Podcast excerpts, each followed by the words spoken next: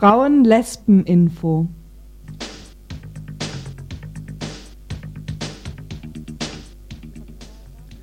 Kadınlardan ve lezbiyenlerden informasyonlar. Information de mujeres y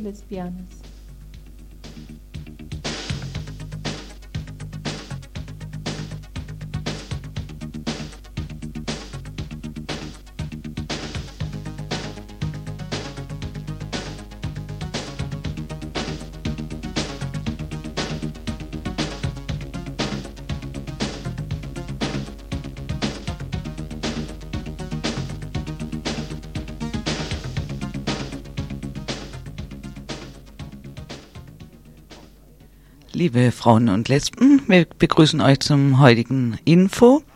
Ihr könnt uns hier erreichen unter der Telefonnummer 31028. Weil wir eigentlich immer damit beginnen, die Themen des heutigen Infos vorzustellen, erzählen wir euch heute an erster Stelle von dem, worüber wir nicht berichten. Denn dieses Nicht hat auch seine guten Gründe. So berichten wir nicht über die Diskussion, wie sinnvoll der Einsatz von Frauen in der Bundeswehr ist. Wir wollen keine Vaterlandverteidigerinnen werden. Wir wissen selbst, auf wen wir unsere Waffen zu richten haben. Wir berichten auch nicht über den Diätpillenskandal, weil wir schon lange über unsere und andere dicken, schlanken, runden, lustigen Frauenbäuche freuen. Wir wollen an dieser Stelle nur kurz bekannt geben, dass die Diäten der Abgeordneten des Deutschen Bundestages bald neu geregelt werden sollen. Vielleicht sollten die es mal mit der Diätpille versuchen. Auch die Kruzifixe der katholischen Fundamentalistinnen in Bayern hängen nicht über unseren Redaktionstischen. Nicht darum, weil dort ein Typ hängt, sondern weil wir diese Heimatdümpelei die sich am Anblick gefolterter Personen erfreut und darauf ihre ganze sogenannte Kultur zurückführt, aufs entschiedenste ablehnen. Aber nun machen wir ganz traditionell weiter mit dem, was wir heute an Beiträge für euch haben. Der erste Beitrag geht äh, zu einer Kampagne von Agisra. Da geht es um eine Unterstützungskampagne für eine Lesbe, die Asyl hier sucht. Dazu führten wir ein Interview mit Villa Courage. Im zweiten Beitrag geht es um die Euthanasie im Nationalsozialismus. Seit einigen Jahren gilt der 1. September als Antikriegstag. Und so gedachten vor K zwei Wochen bundesweit Gruppen des 1. September 1939, des Beginn des Zweiten Weltkrieges. Der 1. September 1939 steht aber auch für den Beginn des sogenannten Euthanasieprogramms, bei dem mehr als 70.000 Behinderte und Kranke vergast wurden. Ein Beitrag dazu. Und der letzte Beitrag wird sich beschäftigen mit der jungen Welt. Darin geht es ähm, um die Diskussion um Sexismus innerhalb der jungen Welt und zwischen Leserinnen und, der, und Redakteurinnen.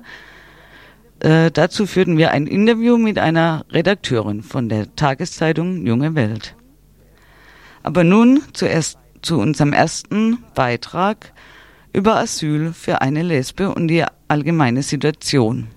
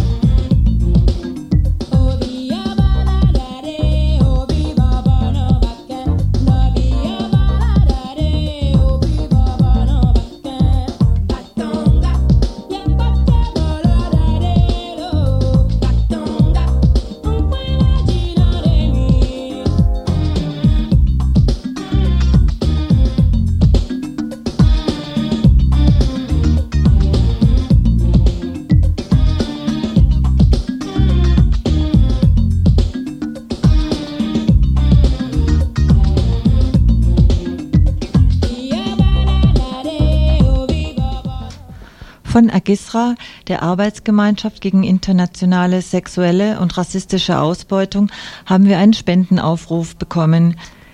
Die Frauen haben einen Nothilfefonds für eine Lesbe im Asylverfahren gegründet.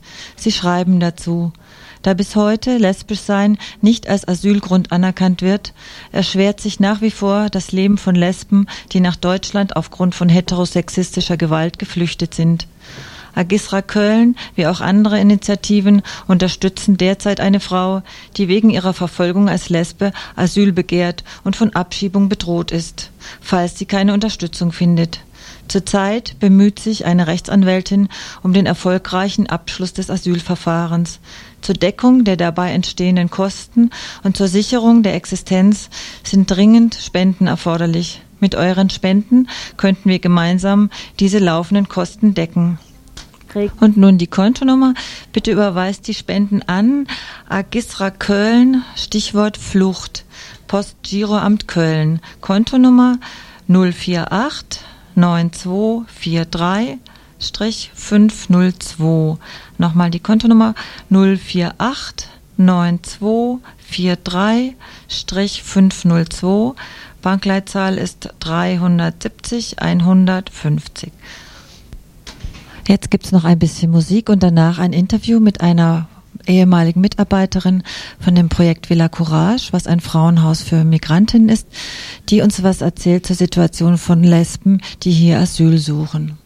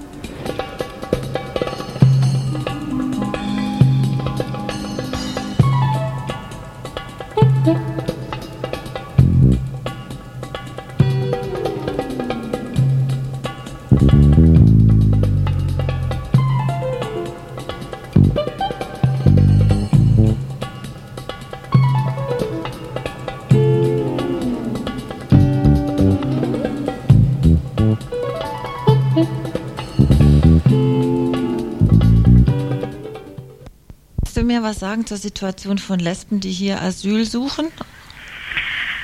Ja, also es ist ja bekannt, dass das ganz, ganz schwierig ist. Zum einen, da es ja eh eigentlich kein geschlechtsspezifisches bzw.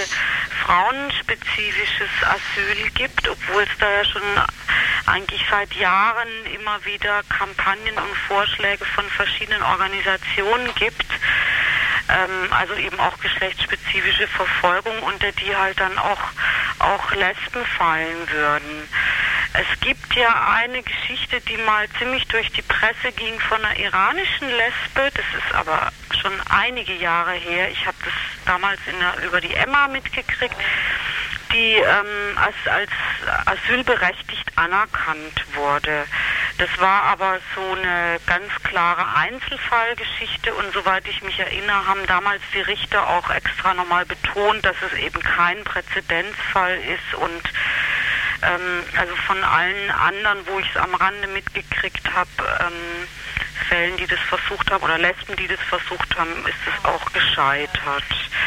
Und ich denke, dass es ja halt für, für Lesben insofern einfach auch nochmal viel schwieriger ist, weil weil ja die einzige Chance für sie ähm, hier überhaupt Aufenthalt, Aufenthalt zu kriegen, die ist, dass sie zum Beispiel heiraten. Und das ähm, bedeutet dann für eine Lesbe ja einfach nochmal einen ganz anderen Schritt als für, als für heterosexuelle Frauen, obwohl es für die auch schon ähm, eigentlich ein, eine unmögliche Situation ist. Ne? Ja, und was ich jetzt aber auch noch mitgekriegt habe als eine jüngere Geschichte, ist, dass da war in der Taz im Dezember mal ein Artikel, der uns auch aufhorchen ließ, und zwar, dass ähm, in Dänemark ein homosexuelles Paar äh, dem ist es gelungen, im Zuge der Familienzusammenführung ähm, Aufenthaltsrecht zu bekommen. Und Dänemark ist ja bekanntlich eines von den wenigen Ländern, wo die homosexuelle Ehe eben anerkannt ist, so wie auch in Schweden und Norwegen, wobei diese Männer oder der eine von denen das eben auch in Schweden und Norwegen versucht hat und da aber eben auch nicht mit durchkam, aber in Dänemark. Und da ist es wohl auch so als eine Art schon Präzedenzfall ähm, durchgegangen. Wobei jetzt natürlich auch so ein bisschen fraglich ist, inwieweit sich das dann so ohne weiteres auch auf Lesben übertragen lässt. Es gibt ja auch Länder, wo äh, weibliche und männliche Homosexualität äh, staatlich verfolgt wird. Gell? Eben, und ja. deshalb, also das war wohl auch bei diesem homosexuellen Paar der Grund, die kam aus Kasachstan, mhm. soweit ich das richtig erinnere. Mhm. Und da ist eben Homosexualität ein Strafbestand. Und das war dann eben auch die, also eine der Voraussetzungen, dass die dann, dass, dass die dann Asyl bekommen mhm. haben. Also ich denke, wenn die jetzt mhm. aus dem Land gekommen wären, wo das kein Strafbestand ist, dann hätten ja. sie da keine Chance gehabt, weil dann eben keine staatliche Verfolgung nachweisbar wäre. Ne? Da ist ja jetzt auf der Weltfrauenkonferenz in Peking ähm, so ein Beschluss von den Frauen gefallen, also dass lesbisch sein kein explizites Menschen- und Frauenrecht ist. Ich denke, genau. das spielt für die ganze Sache auch nochmal eine ja. Rolle dann, gell? Oder ja. es hat einfach Auswirkungen auch. Ja, ich denke ja. auch. Also ich denke, das ist zumindest ein, ein Spiegel der Situation, mhm. wie sie einfach ist. Also dass es da jetzt solche Vorstöße wie, wie in so ein paar skandinavischen Ländern halt wirklich eher die Ausnahme sind.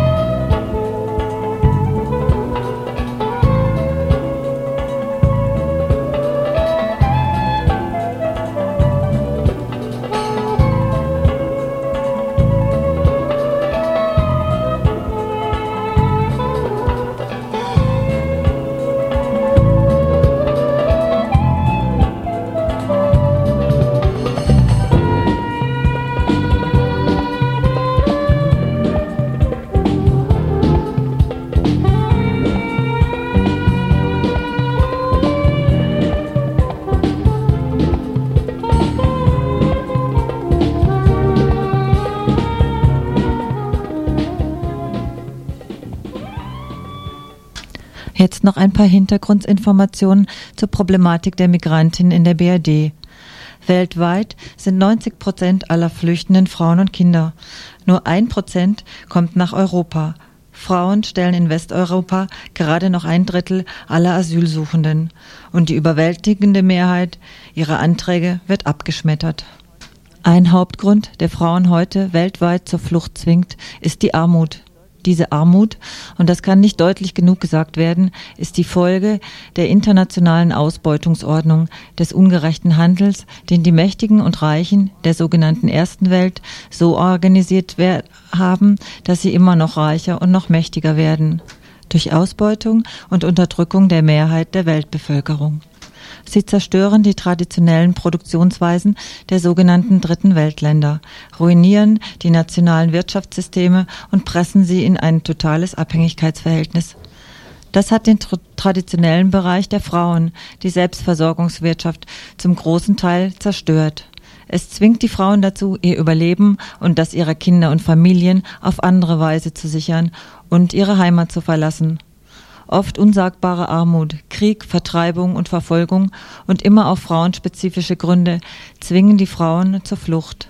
Frauenspezifische Fluchtgründe, das sind Vergewaltigung, sexuelle Folter, Kindesentführung, Verstoßung oder Tötungsabsicht der eigenen Familie, Zwangsverheiratung, Verfolgung als Lesben. Viele Frauen werden verfolgt, bestraft, gefoltert und vergewaltigt, weil sie selbst oder ihre Angehörigen politisch aktiv waren. Die Verfolgung der Frauen ist immer zusätzlich eine sexistische. Sexistische Verfolgung aber gilt in der BRD nicht als Asylgrund. Bei der überwältigenden Masse an abgelehnten Asylanträgen von Frauen stellt sich sowieso die Frage, gilt das Asylrecht auch für Frauen? Und für Lesben? Migrantinnen, die aus wirtschaftlicher Not nach Europa kommen, leiden unter der Situation in ihren Heimatländern und unter der Rechtlosigkeit in der BRD. Viele der Migrantinnen aus Asien, Afrika oder Lateinamerika kommen über die Heiratshändlerringe, werden als Hausmädchen oder in die Prostitution vermittelt. Sie haben, außer wenn sie heiraten, keine Möglichkeit, in der BRD legal zu leben und zu arbeiten und dadurch der Ausbeutung als Hausmädchen oder Prostituierte zu entkommen. Wenn sie heiraten, erhalten sie in den ersten vier Jahren nur ein von ihrem Ehemann und der existierenden Ehe abhängiges Aufenthaltsrecht. Ist der Ehemann gewalttätig und dauert die Ehe nur weniger als drei Jahre, gibt es keinen Schutz für die Frau vor Ausweisung. Gerade aus dem Bereich des Heiratshandels wissen wir, dass deutsche Ehemänner bereits in den ersten Ehejahren immer wieder ihren Frauen drohen, das Ausländeramt zu informieren, wenn sie sich gegen Bevormundung und Gewalt wehren oder sich von ihnen trennen wollen. Die Männer können dabei auf die Komplizenschaft des Ausländeramtes vertrauen, das in der Regel die Ausweisung androht und auch durchführt. Dabei wird oft noch nicht einmal das Trennungsjahr abgewartet. Selbst wenn nach Trennung ein eigenständiges Aufenthaltsrecht erlangt worden ist, kann ein längerer Bezug von Sozialhilfe zur Ausweisung führen. Migrantinnengruppen, antirassistische Gruppen und Frauengruppen kämpfen schon seit vielen Jahren um selbstständiges Aufenthaltsrecht für Frauen, Anerkennung der sexuellen Verfolgung als Asylgrund und Bleiberecht für alle Flüchtlinge. Und ich sage jetzt noch einmal die Kontonummer an für den Nothilfefonds für eine Lesbe im Asylverfahren. Das Stichwort ist Flucht. Postgiroamt Köln, Kontonummer 048 9243 502, Bankleitzahl 370 150.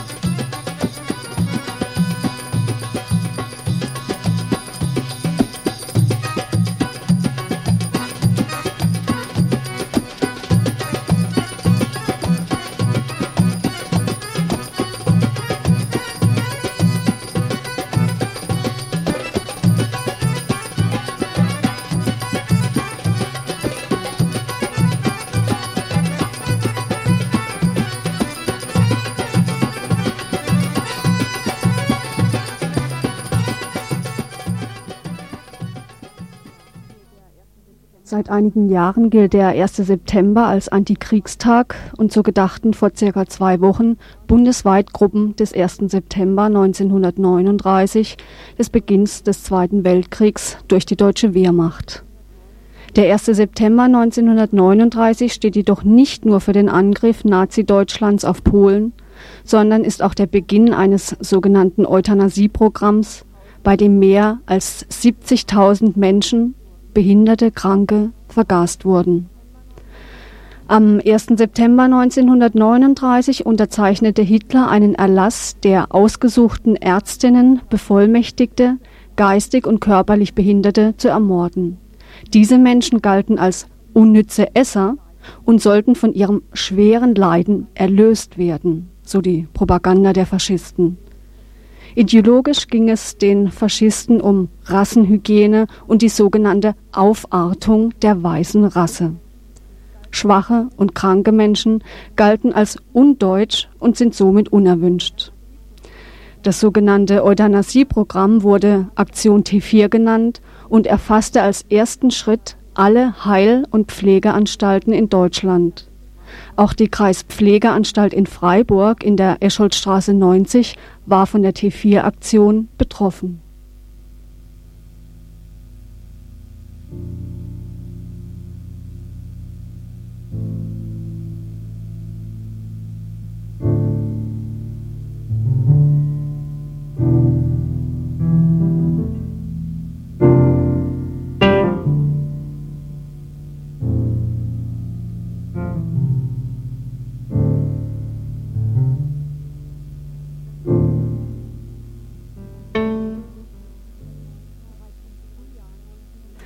Bereits im Frühjahr 1939 begannen die konkreten Planungen der T4-Aktion, zunächst mit Überlegungen zur sogenannten Kindereuthanasie. Nach außen hin trat die T4-Zentrale in Berlin in Form von drei Tarnorganisationen auf. Erstens die Reichsarbeitsgemeinschaft Heil- und Pflegeanstalten. Sie war vor allem für die Erfassung der Mordopfer mit Hilfe von Meldebögen zuständig. Die zweite Tarnorganisation war für die Transporte der Kranken verantwortlich. Sie hieß Gemeinnützige Krankentransportgesellschaft, kurz GEKRAT. Die GEKRAT besaß einen Busfuhrpark und holte Menschen aus den Pflegeanstalten ab und brachte sie zu den Tötungsanstalten, wo sie dann vergast wurden.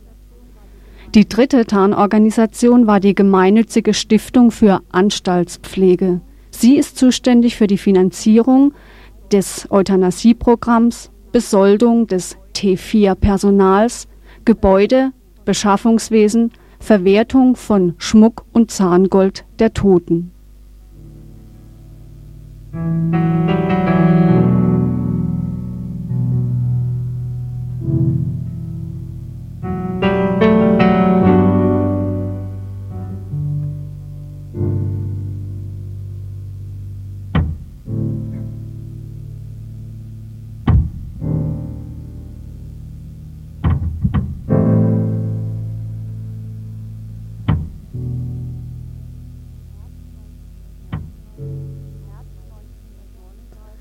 Im Herbst 1939 mussten alle Heil- und Pflegeanstalten sowie Psychiatrien in Deutschland Meldebögen über ihre Pfleglinge ausfüllen.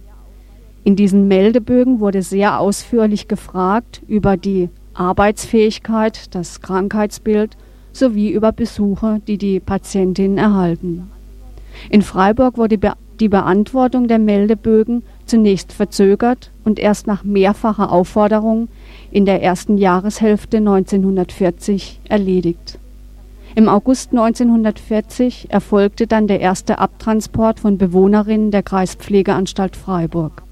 Sie wurden in Grafenegg bei Marbach, ganz in der Nähe von Reutlingen, durch Vergasung ermordet. Die Menschen wurden von den Bussen der G-Grad abgeholt und nach Grafenegg gebracht die Busse waren grau gestrichen und hatten weiß getünchte Fenster, so dass niemand hinein oder hinaussehen konnte. Die ehemalige Pflegerin der Kreispflegeanstalt, Maria Schweikert, schilderte 1948 den ersten Abtransport von Pfleglingen aus Freiburg folgendermaßen. Am 9. August 1940 ging von der Kreispflegeanstalt der erste Transport mit 75 Pfleglingen weg. Welchem Zweck diese Verlegung dienen sollte, war ebenfalls niemandem bekannt. Einige Tage zuvor war eine Liste mit den 75 Namen mit der Aufforderung zugeschickt worden, diese Patienten für eine Verlegung zu dem angegebenen Tag fertig zu machen. Wohin die Patienten verlegt werden sollten, wusste niemand. Der Abtransport ging ruhig vonstatten. Es kam zum Abholen der Pfleglinge vier oder fünf große Postomnibusse. Die Fenster waren weiß gestrichen. Bei dem ersten Transport waren auch solche dabei, die geistig gesund oder doch annähernd gesund waren. Auch mir ist aufgefallen, dass das männliche und weibliche Begleitpersonal mit den Patienten ziemlich grob umging. Einige Tage nach Abgang dieses ersten Transportes hat Direktor Speth mir antelefoniert und mir bestürzt mitgeteilt, er hätte mehrere Todesanzeigen von Patienten des ersten Transportes erhalten. Doch Direktor Speth erklärte sofort, er halte es für unmöglich, dass diese gestorben seien. Die Todesnachrichten kamen von Grafenegg. Direktor Speth und auch das übrige sonstige Personal waren bald davon überzeugt, dass die Leute nicht eines natürlichen Todes gestorben sein konnten. Obwohl das Personal und der Anstaltsdirektor also von unnatürlichem Tod ausging, waren noch zwei weitere Abtransporte aus der Kreispflegeanstalt möglich. Frau Schweigert berichtet weiter. Schon ehe der zweite Transport wegging, hatte Direktor Speth mit mir wiederholt darüber gesprochen, ob man gegen den Abtransport etwas machen könne. Direktor Speth und ich und ich selbst sahen aber keine Möglichkeit zu einem Ausweg. Den zweiten Abtransport schildert Maria Schweigert als furchtbar, denn die Patientinnen mussten gewaltsam in die Busse geschafft werden. Über die Grauenhaftigkeit dieser Szene brauche ich nur das zu sagen, dass sich die einzelnen Patienten in ihrer Verzweiflung an mich klammerten, sodass sie mir förmlich vom Leibe gerissen werden mussten, wobei auch meine Kleider zerrissen. Eine ältere Patientin klammerte sich in ihrer Todesangst schreiend an die Dachsparren auf dem Speicher und musste von fünf Leuten runtergeholt und in den Wagen gebracht werden. So oder so ähnlich schildern viele Pflegerinnen die Reaktion der Betroffenen. Sie springen unruhig zu den Fenstern, um zu sehen, ob die ihnen bekannten Busse kommen. Sie schreiben an ihre Angehörigen Bittbriefe, nach Hause kommen zu dürfen. Sie rennen beim Abtransport um ihr Leben, versuchen sich zu verstecken. Sie weinen, schreien, betteln, dass sie bleiben dürfen. Eine Frau ruft beim Abtransport laut, wir sterben, ja, aber Hitler, den holt der Teufel. Die Mörder haben immer wieder versucht, ihre Opfer als abgestumpft darzustellen. Sie hätten gar nicht wahrnehmen können, was mit ihnen passiert. Die hier geschilderten Reaktionen beweisen das Gegenteil.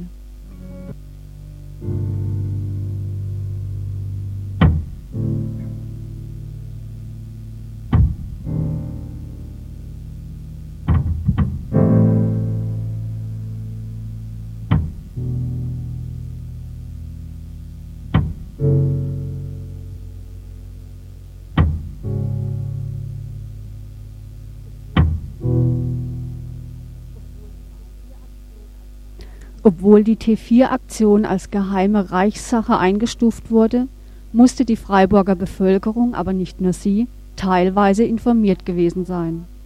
Das geht aus den weiteren Aussagen von Maria Schweigert aus dem Jahr 1948 hervor. Das Seltsame bei all dem war, dass unsere Pfleglinge von den sogenannten Euthanasie-Aktionen viel mehr wussten als wir selber – Sie erfuhren von diesen Dingen bei ihren Ausgängen in der Stadt und brachten uns dann diese Geschichten mit. Wir Schwestern sprachen dann bei Tisch darüber und hielten das für unsinnige Gerüchte, bis nach dem ersten Transport die ersten Todesnachrichten kamen. Wenn schon Anstaltsinsassen wussten, um was es ging, dann musste das Pflegepersonal erst recht Bescheid gewusst haben. Hatten sie doch mehr Informationen und kannten die Propaganda gegen Behinderte. Genauso unverständlich ist, warum die Schwestern den Angaben der Pflegling, so wie Frau Schweigert es geschildert hat, nicht ernst nahmen. Schließlich wurde in der 250 Kilometer entfernten Tötungsanstalt Grafenegg schon seit Februar 1940 gemordet. Die Rassenhygiene und die Aufartung der weißen Rasse waren nur der ideologische Teil des sogenannten Euthanasieprogramms. Die materielle Seite bestand in frei werdenden Lazaretträumen für durch den Krieg verletzte deutsche Soldaten sowie frei werdende Ärztinnen und Pflegepersonal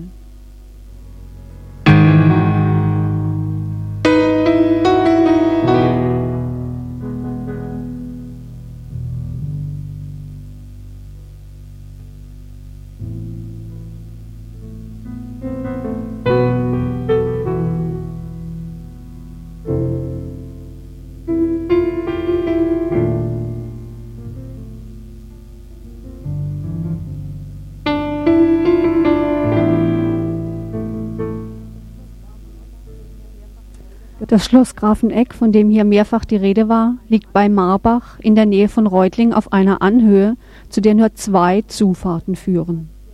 Im Herbst 1939 werden in Grafenegg Gaskammern gebaut. Ein Jahr lang wurden dort Menschen aus Baden und Württemberg wie am Fließband vergast. Insgesamt waren es 10.000 Menschen. Im gesamten sogenannten Reich waren zeitweise sechs solcher Vergasungsanstalten in Betrieb. In Grafenegg spielten sich seit Anfang 1940 fast jeden Tag das gleiche Bild ab. Omnibusse mit Anstaltsinsassinnen fahren in einen von der Außenwelt völlig abgeschotteten Bereich. Hier können die Opfer noch so laut schreien, sich wehren, niemand hört sie. Die Angekommenen werden von dem Personal in Empfang genommen, ausgezogen, gemessen, gewogen und dann zu einer letzten medizinischen Pseudo-Untersuchung gebracht. Jeder angekommene Transport wird ohne Rücksicht auf die Tageszeit sofort untersucht und die zur Euthanasie Bestimmten sofort vergast. Ein Arzt sagte 1948 aus, die gesamte Dauer des Tötungsvorgangs nach Schließung der Türen des Vergasungsraumes und Öffnung des CO-Ventils betrug etwa 20 Minuten, wie ich mich heute zu erinnern glaube. Über den Tod ihrer Opfer hat das beteiligte Personal vor Gericht reihenweise ausgesagt, sie seien friedlich hinübergedämmert, sozusagen entschlafen. Dass dies nicht richtig ist, zeigt indirekt die Aussage einer Grafenegger Krankenpflegerin. Zitat Ich war öfter in dem Gasraum, um denselben zu reinigen. Er war meistens beschmutzt mit Stuhl und Erbrochenen. Zitat Ende. Wer sich in seiner Todesangst vollscheißt, kann wohl kaum friedlich entschlafen sein.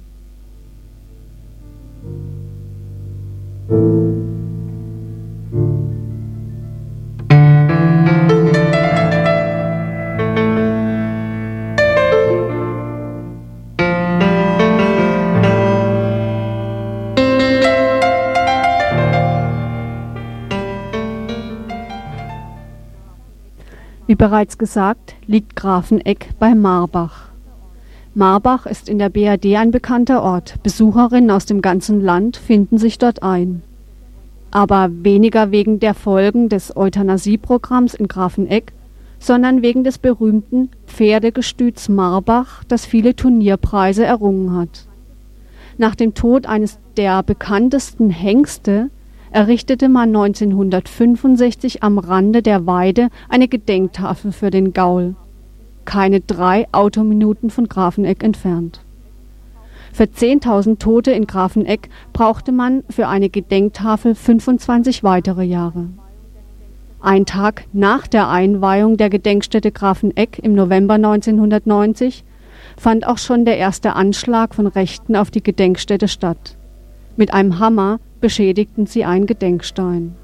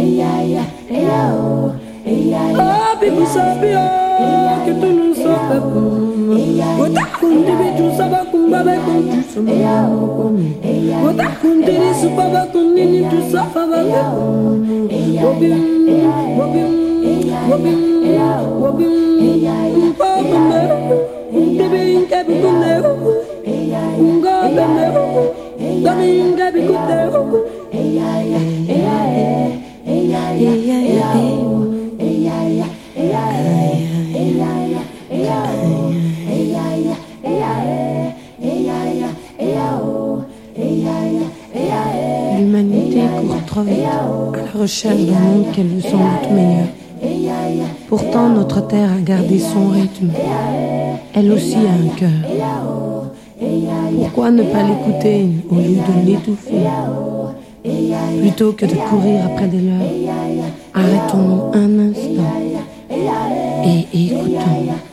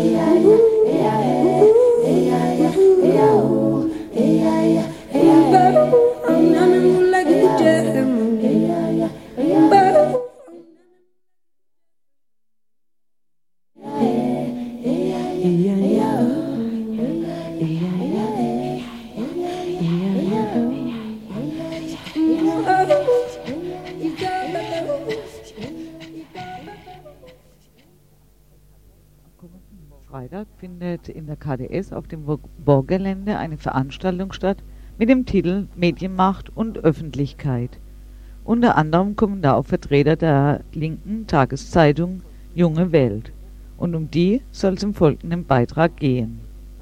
Durch den Konkurs des Azzurro Medienverlages im März diesen Jahres war das weitere Erscheinen der Zeitung Junge Welt gefährdet.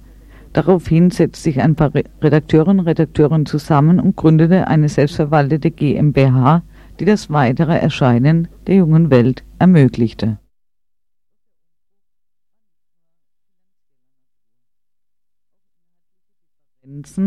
spielten eine Rolle, welche Redakteurinnen und Redakteure das Projekt Junge Welt weiterverfolgten und welche sich aus dem Projekt verabschiedeten. Und um diese politischen Auseinandersetzungen soll es im Folgenden gehen. Genauer, welche Rolle spielte das Thema Sexismus innerhalb der Redaktion und von Seiten der Leserinnen? Dazu führten wir ein Interview mit einer Redakteurin der Jungen Welt, die seit 1979 dort arbeitet und auch nach der Umgestaltung weiterhin bei der Jungen Welt mitwirkt. Es ist uns leider nicht gelungen, ein Interview mit einer Frau zu führen, die die junge Weltredaktion verlassen hat.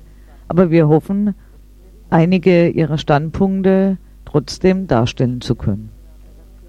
Bevor wir nun mit dem Interview der Redakteurin in der jungen Welt beginnen, äh, noch eine kurze Hintergrundinformation zur jungen Welt. Das ist eine Tageszeitung, die auch schon in der Ex-DDR erschienen ist und danach äh, übernommen wurde mit dem Anspruch, äh, jetzt in der wiedervereinigten, sogenannten wiedervereinigten BRD linke Standpunkte zu vertreten. Das Interview beginnt erstmal mit einer grundlegenden Einschätzung der Redakteurin der Jungen Welt. Für mich ist es ja nicht unbedingt der erste Bruch, äh, da ich da in dieser Zeitung schon seit 1979 arbeite. Und äh, in dem Sinne war es für mich natürlich auch äh, nicht äh, unbedingt der entscheidendste Bruch. Ähm, was sich noch verändert hat, ist, glaube ich, also an Inhalten in erster Linie gar nicht festzumachen. Mhm. Ich glaube, das sind eher die Sachen, dass äh, durchaus auch Unsicherheiten stärker geworden sind, obwohl wir immer in Unsicherheiten äh, gelebt haben und gearbeitet haben. Äh, an den Inhalten, auf die du oder bestimmt hinaus möchtest, denke ich mir, kann man eigentlich gar nicht so sehr viel erkennen. Also äh, an der inhaltlichen Konzeption hat sich bestimmt nichts verändert. Ich möchte jetzt im Folgenden aus einem Text äh, zitieren, worin fünf ehemalige Redakteurinnen der jungen Welt ihre Stellungnahme abgeben dazu, dass sie sich an dem neuen Projekt Junge Welt nicht mehr beteiligen. Darunter ist auch eine Redakteurin, die die frühere feministische Redaktion geleitet hat, die es bei der neuen jungen Welt nicht mehr gibt. Aber nun Zitate aus dem Text. Uns ist die politische Zielsetzung, sind die journalistischen Prinzipien der neuen Redaktion unklar. Wir haben aber den Eindruck, dass im Augenblick versucht wird, gleichzeitig ein Szene-Hausblatt, eine Ostzeitung, ein Männermagazin, ein antinationales Linienorgan herzustellen was aufgrund der knappen Ressourcen zu einem eher beziehungslosen Nebeneinander von Texten führt. Auf Seite 3 feiert man, man wendet sich an die Leserinnenschaft. Das ansonsten verbannte große I noch einmal ein kleines Comeback. Auf Seite 4 wird feministische Grammatik zum Nebenwiderspruch erklärt und Political Correctness als Ursache für den Zerfall der Linken ausgemacht. Auf der Kapitalseite wird kurz mal der Zusammenhang von Lohn und Hausarbeit gestreift. Im Kommentar kommt der Hauptwiderspruch zu neuen Ehren. Soweit das Zitat.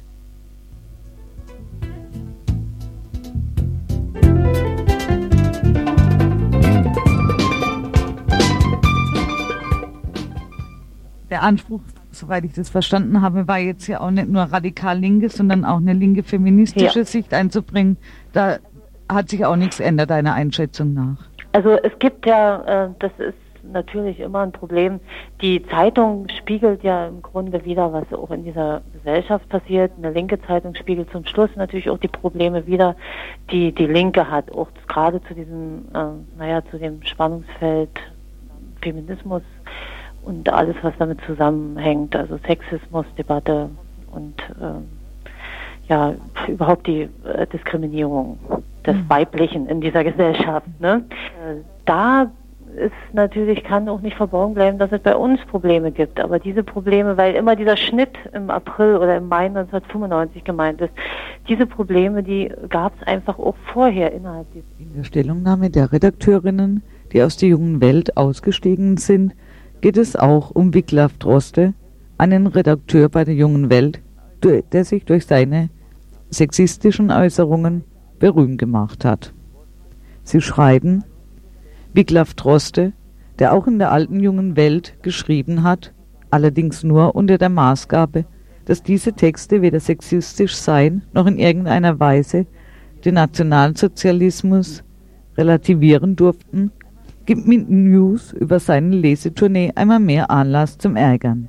Dass es keine feministische Frauenredaktion mehr gibt, passt leider gut in dieses Konzept das in dieser Beziehung auch viel mehr an den deutschen Zeitgeist angepasst ist, als es seinem Pro Protagonisten lieb sein kann.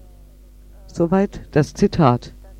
Mein äh, Eindruck ist, dass wir äh, mit dieser Auseinandersetzung um Wiglaf Droste, also das ist jetzt wirklich meine ganz persönliche Meinung, nicht besonders optimal äh, vorgegangen sind. Also man, aus meiner Sicht finde ich, hätten wir äh, viel eher die doch auch in der Redaktion existierenden verschiedenen Sichten ähm, publik machen sollen. Es ist inzwischen geschehen.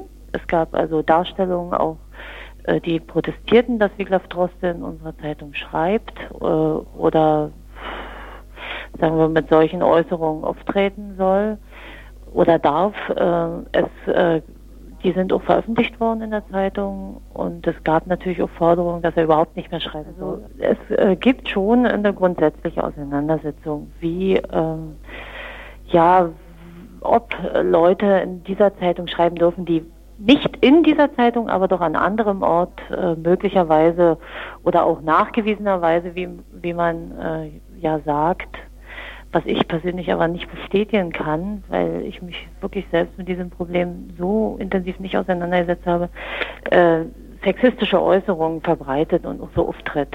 Ähm, es gibt allerdings äh, auch bei uns in der Redaktion Leute, die sagen, äh, die ihn da verteidigen und einfach sagen, das ist so nicht wahr. Zu der Tatsache, dass es jetzt bei der Jungen Welt keine feministische Frauenredaktion mehr gibt, meinte die Redakteurin? Vorwurf wurde uns ja auch äh, gemacht von ehemaligen äh, Kolleginnen, dass halt mit dem Abschaffen dieser äh, feministischen Frauenredaktion ähm, auch dieses Bild aus der Zeitung äh, mehr und mehr verschwinden wird. Also dieser Vorwurf wurde uns im Mai gemacht. Äh, inzwischen ist eine Zeit vergangen ich bin mir sicher, dass es genug Punkte gibt, die da zu kritisieren sind in diesen Fragen und das wird eben auch immer so bleiben, weil da eben einfach auch unterschiedliche Meinungen sind. Aber dass eben ähm, wirklich auch ein paar Frauen dazugekommen sind, äh, wo man deutlich merkt, dass es also auch starke Frauen sind, die äh, durchaus nicht unbedingt über ein Feminismus-Thema ein reines schreiben müssen, sondern wo man spürt, dass eben äh, Probleme aus der Sicht der Frau beschrieben sind. Und ich finde, das ist ja eigentlich das Entscheidende, nicht, dass man über bestimmte Einzelthemen diskutiert und sich daran zerreibt, sondern dass also äh, die Feminisierung der Sicht auf Probleme in dieser Gesellschaft auch sich in dieser Zeitung widerspiegeln müssen. Und da habe ich eigentlich Hoffnung mit ein paar Frauen, ähm, dass das uns auch zunehmend gelingen wird. Und wir haben uns jetzt also vor allem auch in dieser äh, um die Weltfrauenkonferenz herum doch schon bemüht, auch diesen Punkt herauszustellen, dass es eben auch dort in, in Peking darum ging, halt nicht Frauenthemen zu thematisieren, sondern diese Gesellschaft aus der feministischen Sicht zu sehen und zu interpretieren und zu kritisieren. Und da denke ich, das ist eine Anforderung, die wir uns hier täglich wieder stellen müssen und der wir uns zum Schluss auch täglich wieder mehr oder weniger gut äh, stellen äh, werden können. Mit diesem Interview und auch mit den Ausschnitten aus den Texten der Redakteurinnen, die aus der jungen Welt ausgestiegen sind, blieb sicher noch vieles, was nicht genau nachvollziehbar ist. Deutlich wird vielleicht, wie schwer solche Auseinandersetzungen von außen einzuschätzen sind. Das meint auch die Schwierigkeit, Auseinandersetzungen bzw. die Anschauung der einzelnen Frauen und Personen da drin nachvollziehen zu können. Die Auseinandersetzung zwischen Ost- und Westfrauen und Diskussionen, welches Verhältnis Frauen-Lesben zu Medien der linken Gegenöffentlichkeit haben. Dazu noch zu gemischten Medien. Andererseits kennen wir auch gut, dass, dass Diskussionen um Missbrauch mit einer Zensurdebatte belegt und damit die Inhalte rausgekippt werden können. Unbekannt ist auch die Männerbündelei, wenn Sexismusvorwürfe von Frauen gegen bestimmte Männer erhoben werden. Auch wenn dieser Beitrag nur ein Hinweis war, welche Diskussionen an anderen Orten geführt wird, ist es doch wichtig, solche Auseinandersetzungen zusammenzuführen, um daraus eine gemeinsame Stärke für uns zu schaffen. Just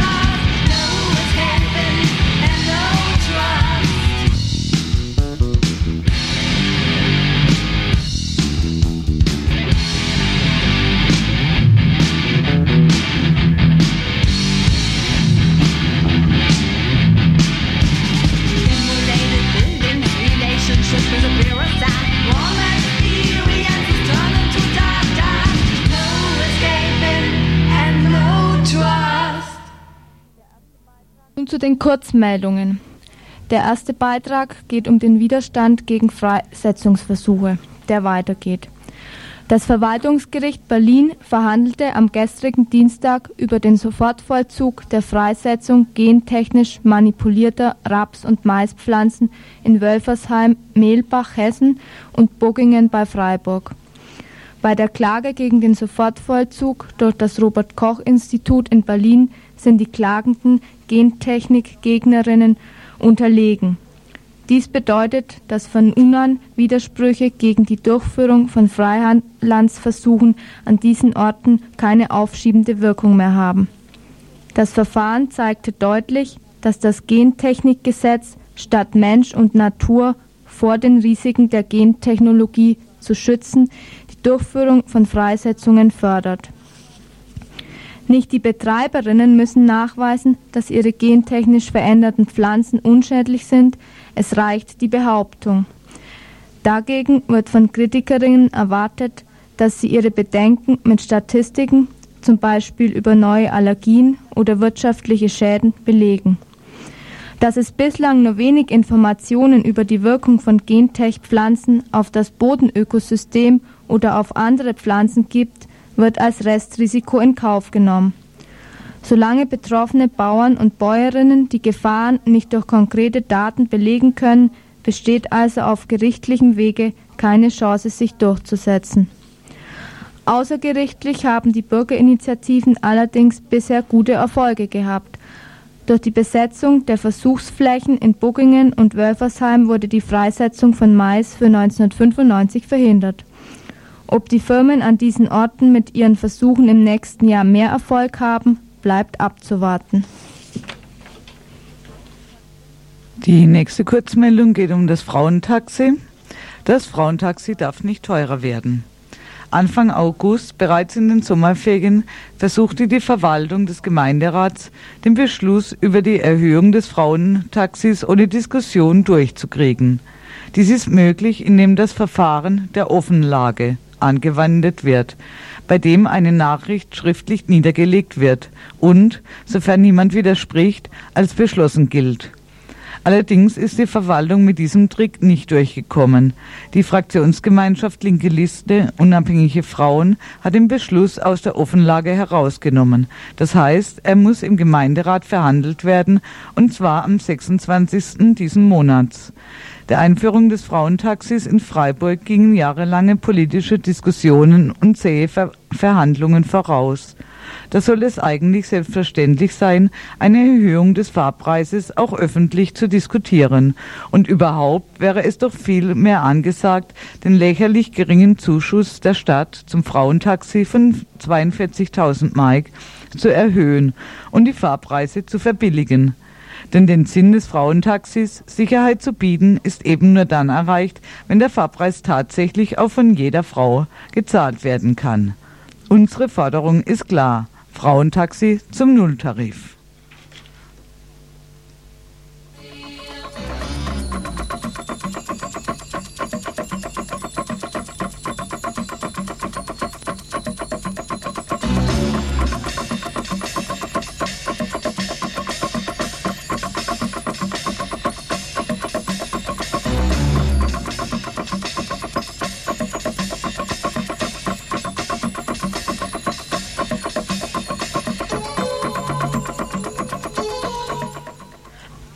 Den Veranstaltungstipps.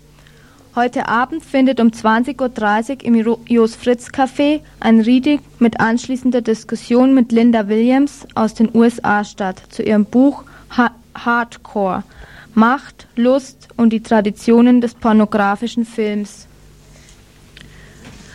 Am Donnerstag, den 14. September, findet um 22 Uhr im Extrem in der Kaiser-Josef-Straße 254 die erste Lesben- und Frauendisco statt. Und ab jetzt gibt es sie jeden Donnerstag. Am 14.09. findet eine Demo für Atomteststopp in Freiburg statt. Beginn ist 17 Uhr am Rathausplatz. Veranstalterin Aktionsbündnis Atomteststopp Freiburg. Und am Freitag, den 15.09., findet um 19 Uhr in der katholischen Hochschulgemeinde in der Loretto-Straße 24 in Freiburg der Film statt Bambule. Der Film ist von 1970 und von Ulrike Meinhoff. Die Frauen schreiben dazu, Bambule schildert die Situation von Mädchen, die von Eltern oder Behörden in die Fürsorgeerziehung gesteckt wurden. Der Film zeigt die gnadenlose Willkür der Heimleiterin, aber auch die Solidarität der Mädchen, ihren Widerstand gegen die unerträglichen Zustände und ihre Freundschaften und Liebschaften untereinander. Eine der Protagonistinnen des Films ist Irene Georgens. Der nächste Veranstaltungshinweis am Samstag, den 16. September, findet in der Diskothek Subway die dritte Meige für schwule Lesben und deren Freunde statt. Jeden, Mon jeden Monat von 10 bis 14 Uhr ist ein Flohmarkt, immer am zweiten Samstag im Monat vor und im Haus 34 in der KTS, je nach Wetterlage.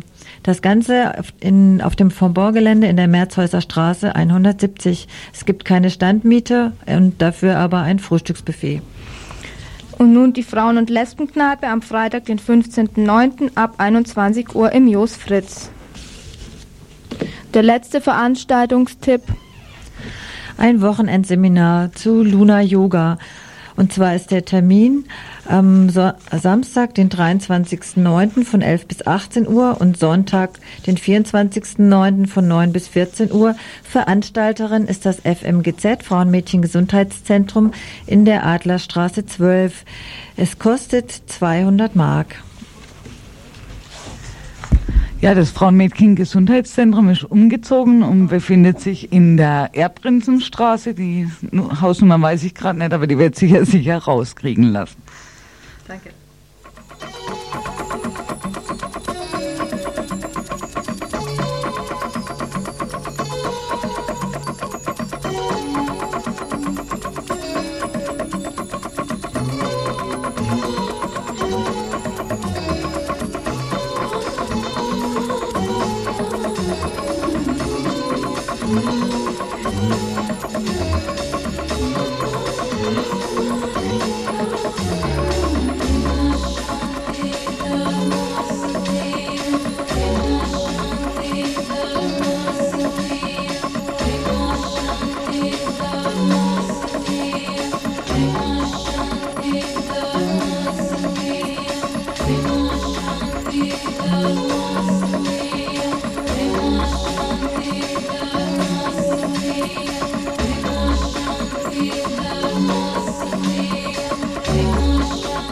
Ja, also wir haben jetzt die Hausnummer vom FMGZ in der Erbprinzenstraße Nummer 14 und die Telefonnummer wäre 20 21 590. Ja, und dann noch die Vorschau auf das morgige Info am Donnerstag, den 14. September. Es sind mal drei Themen angekündigt. Das erste ist Zugucken unerwünscht über die technisch und personell aufgerüstete deutsche Ostgrenze und skrupellose Abschiebemethoden de des Bundesgrenzschutzes berichtet ein Teilnehmer einer antirassistischen Radtour entlang der Grenze. Der zweite Beitrag Deutschland erwache, Deutschtum erwache. Ein Buch über die Geschichte des erzreaktionären Völkischen Club VDA wird vorgestellt. Und außerdem ein Bericht über die Demonstration gegen Chiracs Atomtests in Freiburg, falls diese nicht ins Wasser fällt. Und weitere Themen, die am Donnerstag in der aktuellen halben Stunde zu erfahren sind. Und das alles morgen, am Donnerstag, den 14. September.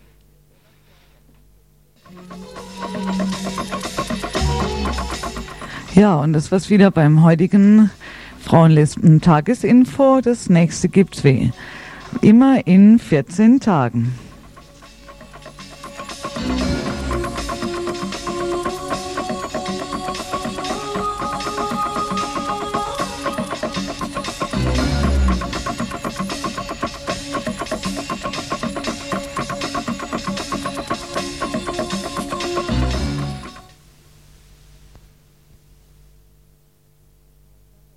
Radio Dreigland auf 102,3 MHz. Das war die Wiederholung des Frauen-Lesben-Infos und weiter geht's jetzt mit der Wiederholung vom Arbeitsweltradio von gestern Abend.